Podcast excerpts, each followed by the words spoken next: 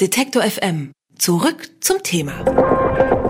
Wir haben Besuch hier im Studio bei Detektor FM und es ist der Facebook-Schreck. Darf man sie so nennen uh, eigentlich? Nee, ich finde das ganz schrecklich. Max Schrems ist zu Gast. Äh, den Titel Facebook-Schreck, der ist nicht von mir. Hat er sich gewissermaßen im letzten Herbst verdient als die Schlagzeilen voll waren mit dem sogenannten Safe Harbor Abkommen, teilweise auch mit ihrem Namen dann, gerne verbunden mit dem Titel Facebook-Schreck.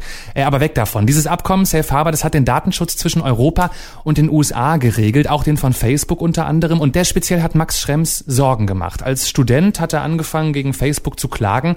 Vor zwei Jahren kam die größte Nummer, eine Sammelklage, der sich 25.000 Menschen angeschlossen haben. Und im letzten Herbst war es dann soweit, der Europäische Gerichtshof hat Safe Harbor, dieses Datenschutzabkommen, gekippt, was nicht zuletzt Max Schrems zu verdanken ist. Schön, dass Sie da sind. Hallo. Ich glaube, über Safe Harbor haben wir genug geredet. Mich würde interessieren, wie es bei Ihnen jetzt weitergeht, weil das muss man sich ja mal vorstellen. Sie haben eine Klage vor dem höchsten europäischen Gerichtshof gewonnen, ein transnationales Abkommen gekippt. Jetzt arbeiten Sie an Ihrer Promotion gerade.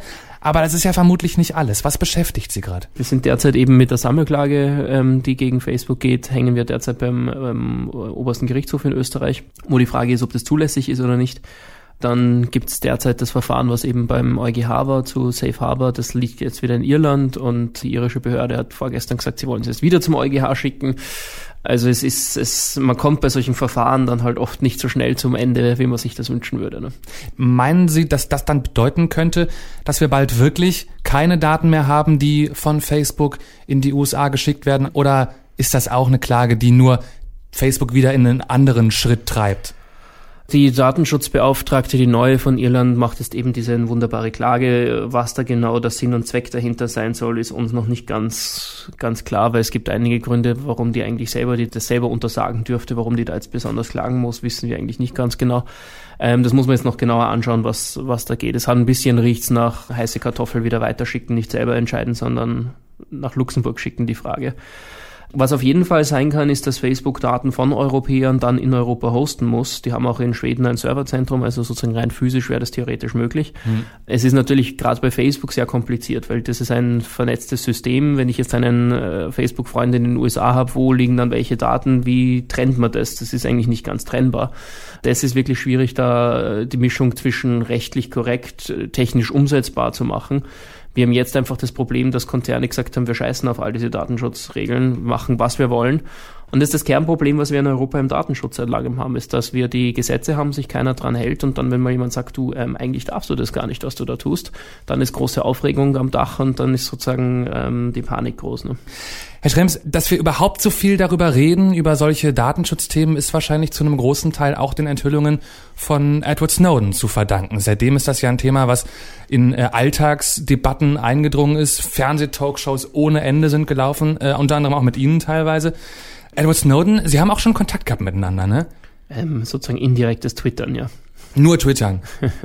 ja. Aber wie, wie finden Sie den? Also das ist ja so ein, eine, eine gehypte Persönlichkeit ohne Ende. Ich würde sagen, wir haben vorhin kurz darüber gesprochen, dass die Zeitungen Sie ganz gern den Facebook-Schreck genannt haben. Bei Snowden war das ja ein Hype zehnmal so groß das, was er gemacht hat, reicht eigentlich für drei Hypes noch aus, so in die Richtung. Ich finde es relativ spannend, weil wir, was wir dabei sehen, ist, dass sozusagen das Thema Datenschutz so abstrakt ist und so komplex und so schwierig, dass man halt eine Fresse braucht, eine Geschichte. Das ist ja bei mir genau das Gleiche. Es interessiert ja sozusagen keinen besonders, was ich mir jetzt denke, sondern das ist halt der Typ, der mal was macht und dann hat man eine Geschichte, da kann man das erzählen. Während wenn sie jetzt mit einem Uni-Prof abstrakt über Datenschutz diskutieren würden, hätte sehr viel weniger Sexappeal. Das ist der Grund, warum sozusagen da halt einzelne Personen dann, dann rausgerückt werden. den. Aber Snowden an sich war, glaube ich, ich nenne es immer so ein bisschen das Tschernobyl des Datenschutzes. So oh, das ja, erste Mal, wo es so richtig gefetzt hat, wo, glaube ich, jeder in der letzten Ecke mitbekommen hat, so, huh, das ist eigentlich teilweise nicht so schön, was da abgeht.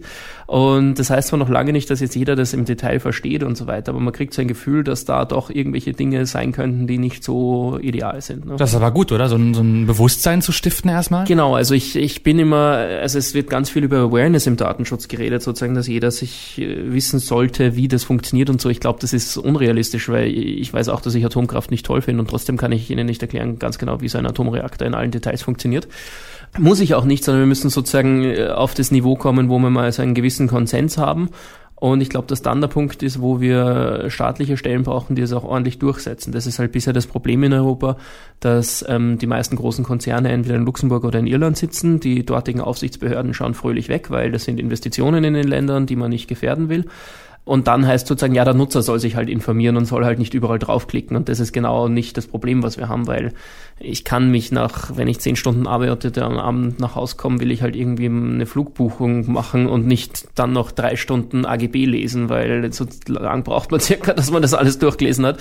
Das ist genau die, die Sache, die mich recht ärgert oft in dieser Datenschutzdebatte, dass so gemacht wird, als wenn der Nutzer schuld ist. Dabei sind diese Systeme so komplex, dass es kein Mensch mehr verstehen kann und dann zu sagen, der Nutzer soll sich informieren und eine informierte Entscheidung treffen, ist vollkommenes Bullshit, vor allem wenn ich praktisch nur Monopolisten habe. Ich meine, ich kann mir dann halt überlegen, ob ich kein Smartphone mehr von Apple oder keins von Google mehr haben will oder halt ja wieder mit irgendwie einem alten Nokia-Knochen herumgeht, wo es mal bald das Netz abschalten dafür. Ne? Also führt aber diese ganze Debatte, diese ganze Aufmerksamkeit für das Thema noch nicht dazu, dass nach und nach die Verbraucher am längeren Hebel sitzen, sondern Sie sagen, es sind immer noch die großen Konzerne, die quasi ja, uns runterdrücken können. Es wird funktionieren, wenn wir einen funktionierenden Markt bei den digitalen Gütern haben. Das Problem ist, dass wir nicht nur sozusagen ein Datenschutzproblem haben, sondern wir haben ein totales Marktversagen, wo wir de facto Monopole haben, wo ähm, wir statt offenen Standards immer mehr in geschlossene Systeme gehen. Ich kann dann halt weiß nicht, mir aussuchen, bei welcher Messaging-App meine Daten sind, aber ich kann mir nicht sozusagen dann aussuchen, dass alle meine Freunde auch auf dieser Messaging-App sind. Also bestes Beispiel ist E-Mail, kann ich zu jedem Provider gehen und mit jedem Mensch auf der Welt schreiben. Warum kann ich das beim Messenger nicht? Das sind Sachen, wo wir im Silicon Valley derzeit die Strategie haben, eine App so mit Geld voll zu pumpen, dass die sozusagen Geld nur noch erbricht und auch sozusagen alle anderen vom Markt verdrängen kann oder halt, wenn es dann über ist, dann halt eine Taxi-App, die alle wegpustet vom Markt. Und dann habe ich am Ende ein Monopol, wo ich praktisch ausgeliefert bin, weil als Taxifahrer kann ich dann auf einer anderen App sein und kriege aber keine Kunden mehr und als Kunde kann ich auf einer anderen App sein, finde aber keine Taxis mehr.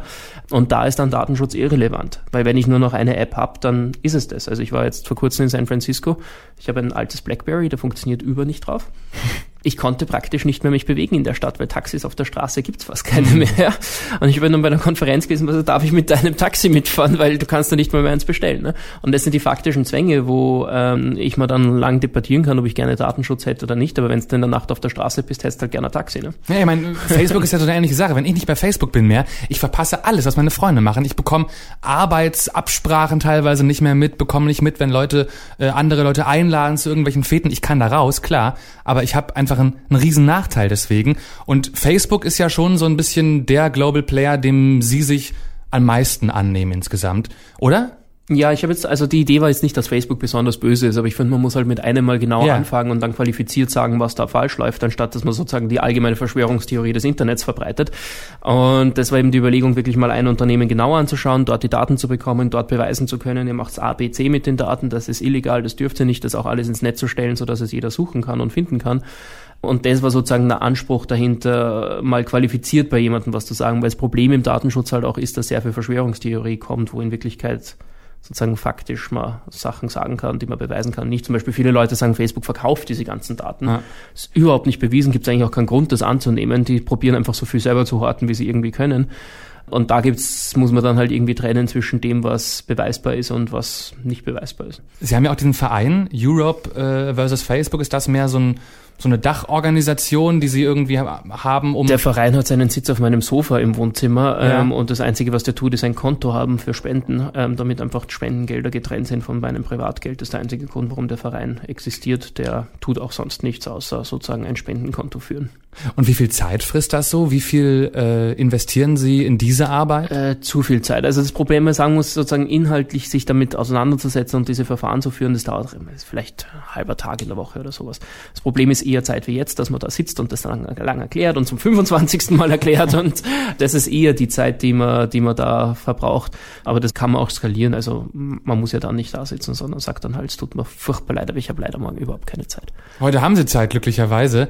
äh, es muss aber doch auch nicht nur Zeit kosten, die Sie zum Beispiel hier in irgendwelchen Radiostudios rumsitzen oder bei sich zu Hause, sondern doch eigentlich auch Geld. Eigentlich recht wenig. Also wir haben die Sammelklage, die ist über einen Prozesskostenfinanzierer finanziert. Das heißt, er kriegt 20 Prozent vom Gewinn, falls wir gewinnen und falls wir verlieren, zahlt er alles.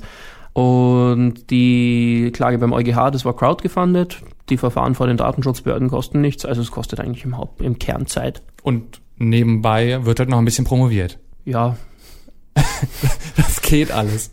Ja, ist also Dr. Rat heißt das ja bei uns, das ist derzeit gerade ein bisschen in der Warteposition, aber hauptsächlich deswegen, weil ich da irgendwie so einen Kopf frei brauche, dass ich da dann wirklich mich reinstürze. Es war eigentlich geplant letzten Sommer und dann sind diese ganzen Urteile im zwei Wochen Takt daherkommen und dann musst du halt da Prioritäten setzen. Safe Harbor ist gekippt, äh, das Datenschutzabkommen zwischen Europa und USA schon eine ganze Weile, aber die Arbeit an dem Fall, die Arbeit mit Facebook geht weiter, auch für Maximilian Schrems, der maßgeblich daran beteiligt war, dass diese riesige Sammelklage, die gerade läuft, ins Leben gerufen wurde, dass dieses Datenschutzabkommen gekippt worden ist und trotzdem hat er Zeit gefunden, bei uns vorbeizukommen, um uns diesen ganzen Komplex zum wievielten 25. wahrscheinlich deutlich mehr, ne? Häng mal 1000 dran, dann sind wir dabei. Zum 1025. Mal zu erklären. Ich danke Gefühl zumindest. Vielen Dank. Vielen Dank auch. Alle Beiträge, Reportagen und Interviews können Sie jederzeit nachhören im Netz auf detektor.fm.